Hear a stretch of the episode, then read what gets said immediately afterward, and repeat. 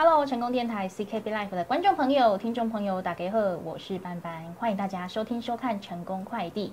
今天的节目呢，要来快递健康资讯给各位。节目当中邀请到的来宾是高雄市卫生局的卫生稽查员庄公旭先生，庄先生您好。你好，各位观众以及各位听众，大家好，我是来自于高雄市卫生局健康管理科，我现在是呃，主要是担任高龄友善及失智友善这个业务的承办人员。呃，请各位多多关照。是，那今天邀请到我们的庄先生来到节目当中呢，哎，要跟大家来分享的是有关于失智症的相关资讯。哎，关于失智症呢，很多人会有一些哦错误的想法啦，哈，就说哎，失智症哦，还是老狼家里丢了哈，那是老人的专有。疾病吗？哦，那得到失智症之后会有哪些症状？又可以怎么样来预防或是提供帮助呢？就会在今天的节目跟大家来分享。是是。那首先我们第一题哈，先来问一下我们的庄先生，什么是失智症呢？还有哪些类型呢？失智症呢，以往大家可能常听到的一个名字就是老年痴呆症。哎，对。哦，那老年痴呆症这这个现在我们比较国健署这边是用失智症这个名词来定义这个失智症这个老年痴呆的这个这个这个状况。对。那国健，因为我们失智症呢，它跟年龄是呈现一个正相关。虽然它不，可是它并不是一个年轻呃老年人专有的一个疾病，只是它好发于老年人的上面。那失智症呢，主要分为三种类型。第一个是退化型，嗯，再是血管型跟可逆型。那呃，当然有些可能其他有些观众可能在其他媒体上会看到，哎，可能分类不是这样子。可是现在。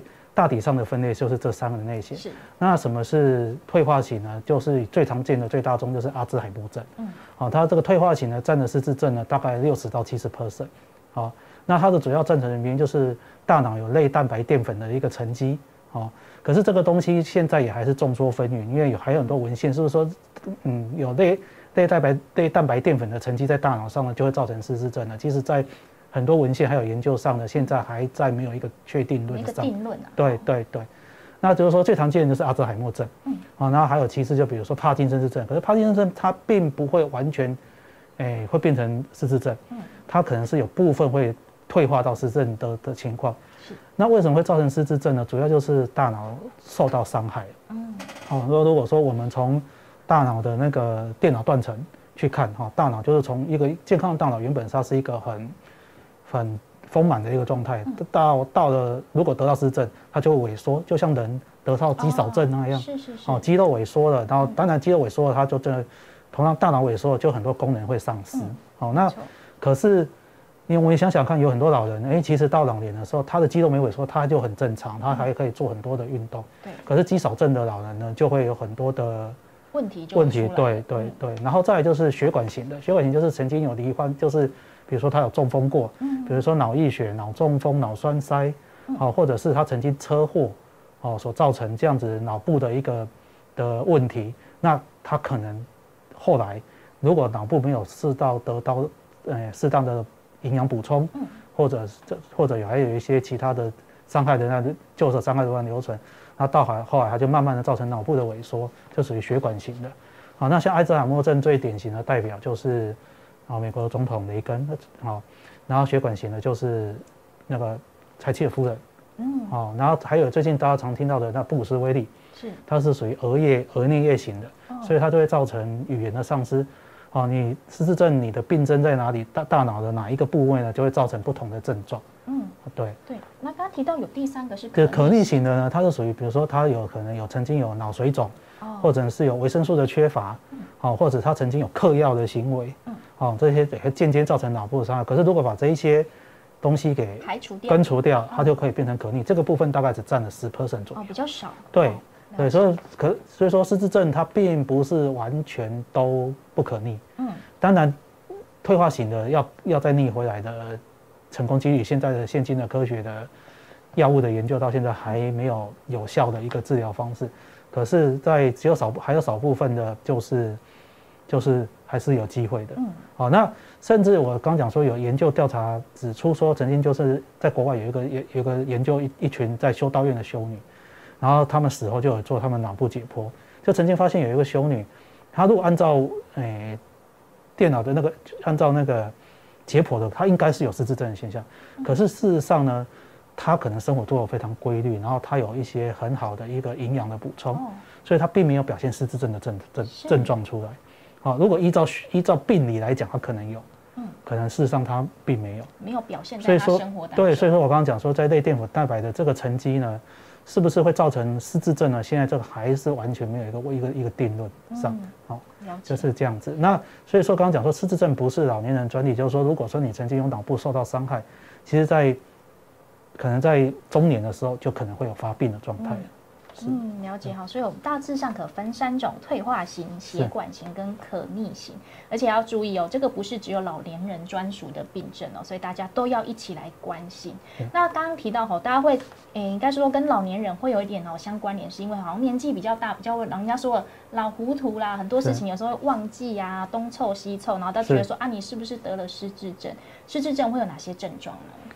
失智症呢？国健署现在在推广，就是失智症十大警讯给一般的民众。是哦，它的主要，比如说，它会，诶，无法解决一般他本来可以胜任的问题。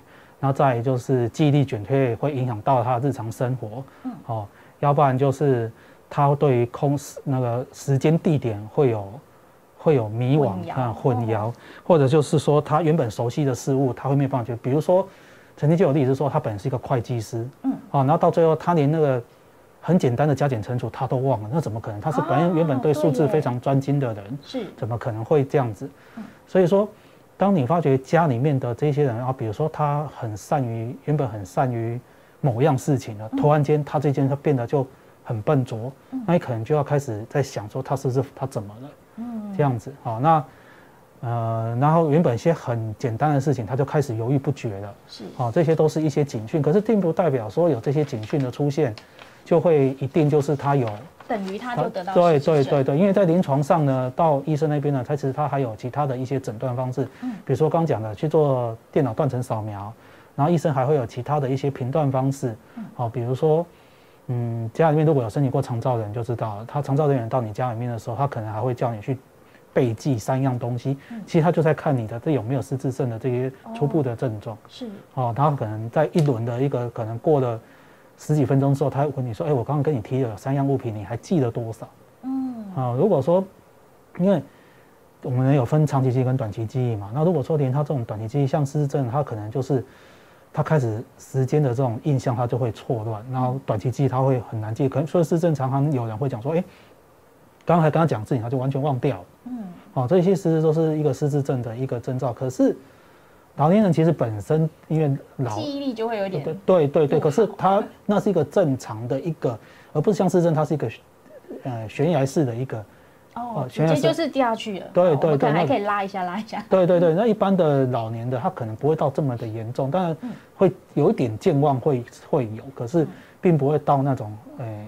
影响到我刚刚讲的日常生活，是哦，不然他就会有空间呐，还有这种幻觉，甚至连照镜子都不认得自己了。嗯，好，那更来再严重的话，就语言啊、表达啦、书写障碍，其实这这个在大概已经到了失智症的中期了。失智症如果分为初期、中期跟末期的话，是，好像这种记不起自己的家啦什么的，这大概都已经在快已经开始要进入到中层了。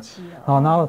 会有一些不适当的行为，会把比如说把拖鞋啊冰到冰箱啊，什么东西放乱放啊，他自己都没有感觉。嗯，哦，那所谓的健忘跟失智症呢，健忘就不代表失智症，它不是完全划等号的哈。健忘它可能是你我稍后跟你提醒，他可能再久一点，他就会自己想起来了。嗯，好，那可是失智症是完全他好像一点换不起。对对对对，他完全就觉得没有这样的感觉。嗯。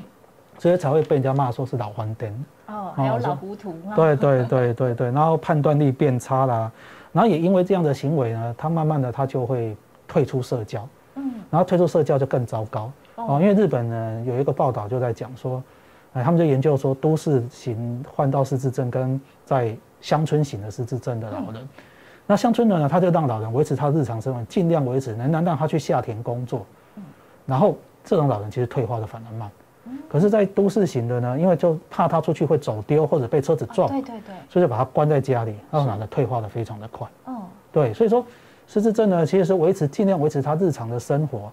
当然，我们我们要去保护他，不要去哎走丢了。家里面可能家里面可能要布置的要简单。嗯，对，哦，如果大家看过布莱德比特的那个那个班杰明的奇幻之旅，就知道其实就是一个逆生长。老年到了到老年人到了晚期的时候，就是就像小孩子一样，可是你不能够把他当做他都不知道，其实他仍然是有感知的。嗯，哎，我们可以适当的提醒他。然后再来就是因为他有一些脑部的一些疾病，就会有一些情绪跟个性的一个改变。嗯，哦，这其实在国外的文献也有，就是如果说有人说突突然间经过脑部的外伤，嗯，哦，也突会突然间可能那个已经伤到某一些的部位，所以他情绪跟个性会改变。嗯，哦，就是说会有这样的状况。是，所以大家可可以观察一下哈，这有没有在我们日常生活中的阿公阿妈，或是你自己本身有没有自己意识到？我觉得要有这个病视感是很重要的，因为你知道说，哎，我确实有这些症状，或者是我发现我的家人确实有这些症状，赶快介入去治疗。哦，虽然不能根治，可是可以控制。是是是。那所以要跟大家来提醒一下哈，就是刚刚说到的哈，如果说他原本很熟悉、很胜任的一些事情呢，忽然间什么都不会，比如说会计师忘记加减乘除。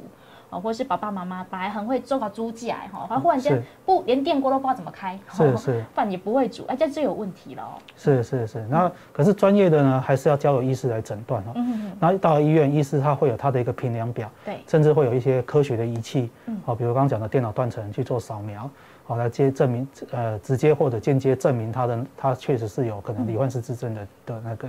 对，有可能的。嗯，所以，我们是一个警讯嘛，终终究还是最后还是请大家要进到医院去做检查，好，才可以判断是不是得到失智症，还是说短期我们可能有一些身体有一些状况哈，都请大家来做检查。好，那接下来聊到我们台湾的失智症目前的人口数大概多少呢？呃，台湾呢，就统计到今年二月的时候呢，台湾的大概老年人口有四百一十二万哈，嗯，然后。如如诶，老年人呃，老年老年人口占的总人口大概是八趴，是。然后实际上呢，呃，我们把我刚刚有说过，就是说失智症是跟年龄会成一个正相关，对。那又依照定义上来讲，诶，常常可能在这个月在报章杂志上看到台湾已经步入高龄化社会。可是什么叫高龄化社会？其实它是有个定义的哈。所以如果老年人口已经达到七 percent 了，这叫高龄化。嗯。如果达到人口的十四 percent。哦，叫高龄哦，少一个话叫高龄社会。嗯，哦，如果大于就已经来到二十 percent，就是每五个人里面就有一个是老年人，就叫做超高龄社会。嗯，那以高雄市来讲的话，高雄市三十八个行政区，其实啊，可能各位不知道，如果这个东西在民政局的网站上是可以查得到的哈，其实有二十一个区已经来到超高龄了。啊，超高龄呢？是哦，哇，对对对，所以为什么国建署这么积极的在于做高龄友善跟失智友善？是。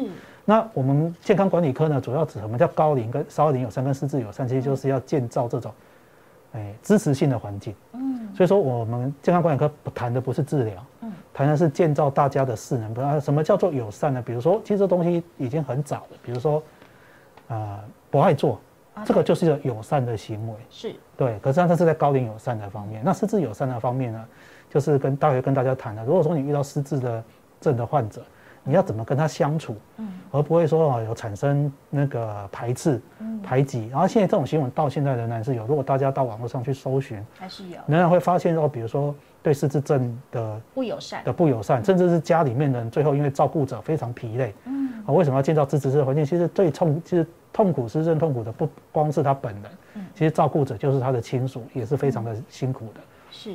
哦，所以大家要多多来关注一下。对，那如果说以这样来讲，像高雄市现在的确诊人数，失智症已经确诊了，嗯，还没有跑跑隐藏的，大概就将有将近二点八万人了。二点八万哇，是，所以也是蛮多的。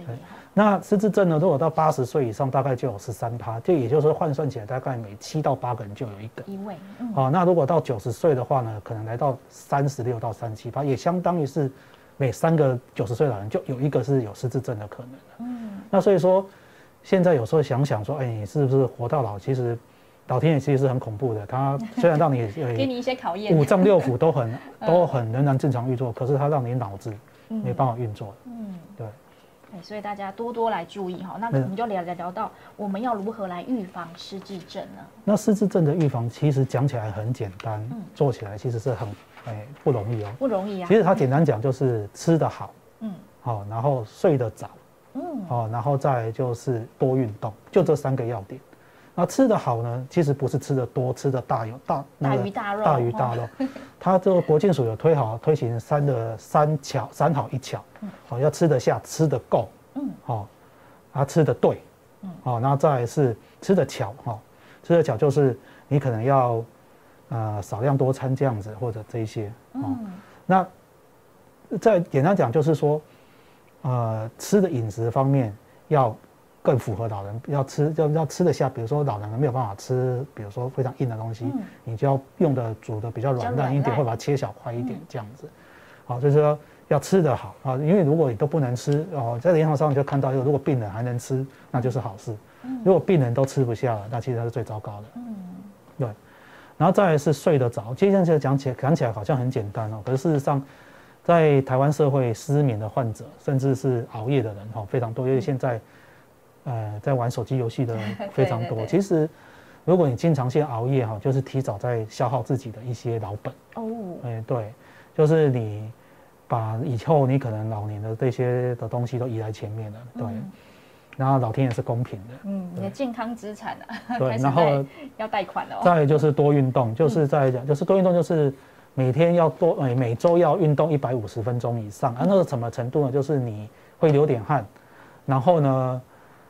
讲可以讲话，可是你别没让我唱呼吸方面，就是你还可以跟人家对话，可是你没办法唱歌，哦，就要到到这样的程度，就是有一点喘，对，不会到太喘，对，有点喘不会太喘，然后每周大概一百五十分钟，也就是平均你每一天大概一个小时，哎，半个小时其实就很足够了。可是这它的运动标准就是你要有一定的运动成标准啊，对，嗯，了解。我就就回归到刚刚庄先生说的那个修女的故事哈，哎，她虽然感觉哎病理上她是有这个症状，可是没有表现出来，因为她的生活作息可能很正常，是。哎该吃吃该睡睡哈，该动哎要动哦就可以来控制住哦。所以以上这个也跟大家来分享哈，赶快把我们的生活作息调整回来哦。如果你有在熬夜的习惯，大鱼大肉没有在运动，赶快调整一下好不好？是好。那除了说我们失智症呢，当然是希望我们可以预防嘛。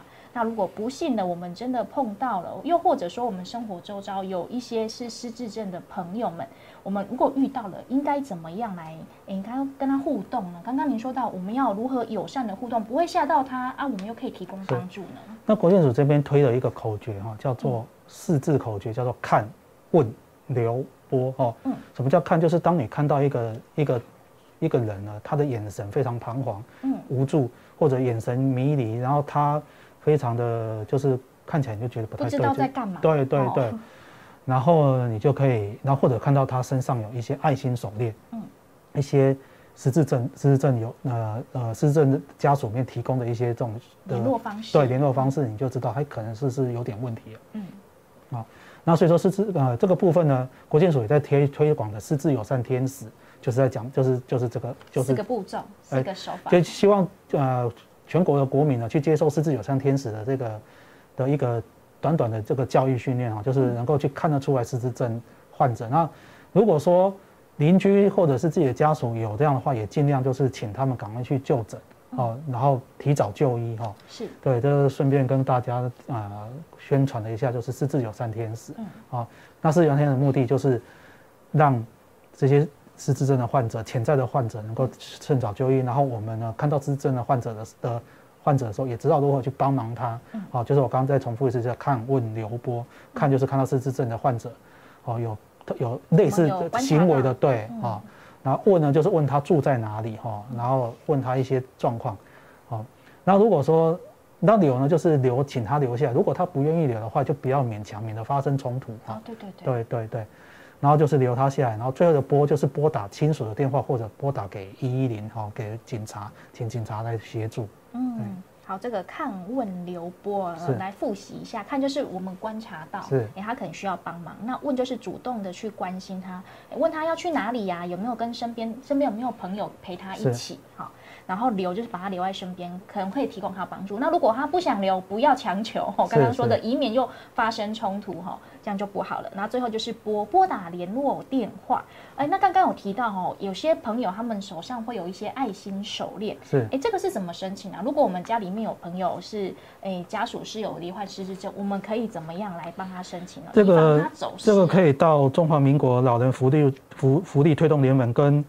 那个去申请这个爱心手链哈，然后所有是一个 QR code 的布标，就是爱长服务平台这样子，这这在网络上都可以搜寻得到。哦，是。对。好，那还有没有什么其他方式可以预防这些长辈可能有？现在就就要防止失智症走失的失智症罹患的呃确诊患者的一个走失的话，就是说，诶，可以到警察局申请那个指纹耐印的一个的存档哦。嗯，对，这样子就是说，当他当他走丢的时候，警察可以依照他的指纹呢，就可以建档之后呢，就可以知道它是可以查到它的对对对对对那甚至是说你在老人的身上呢，用 GPS 的定位系统。那现在其实有一些三 C 产品就有这样的一个的功能啊，比如说大家有用苹果苹果手机的的观众就应该有知道，他们有一个产品类似可以这样子，对对，可以定位。再就是呢，就是把这些布标啦，或者是一些联络资讯啊，放在老人的口袋或者绣在他衣服上面了，对。对，可是我我有听说过，我这边分享一下，我有听说过，我身边有个长辈，他就是。是确实是失智，可是他又不想承认，所以他如果他的长辈把他弄个什么布标啊，还是放什么联络的纸卡，他就会有点生气，他就会把它丢掉。然后最后的解决方法呢，他帮他绣在他的背上，一个跨脖。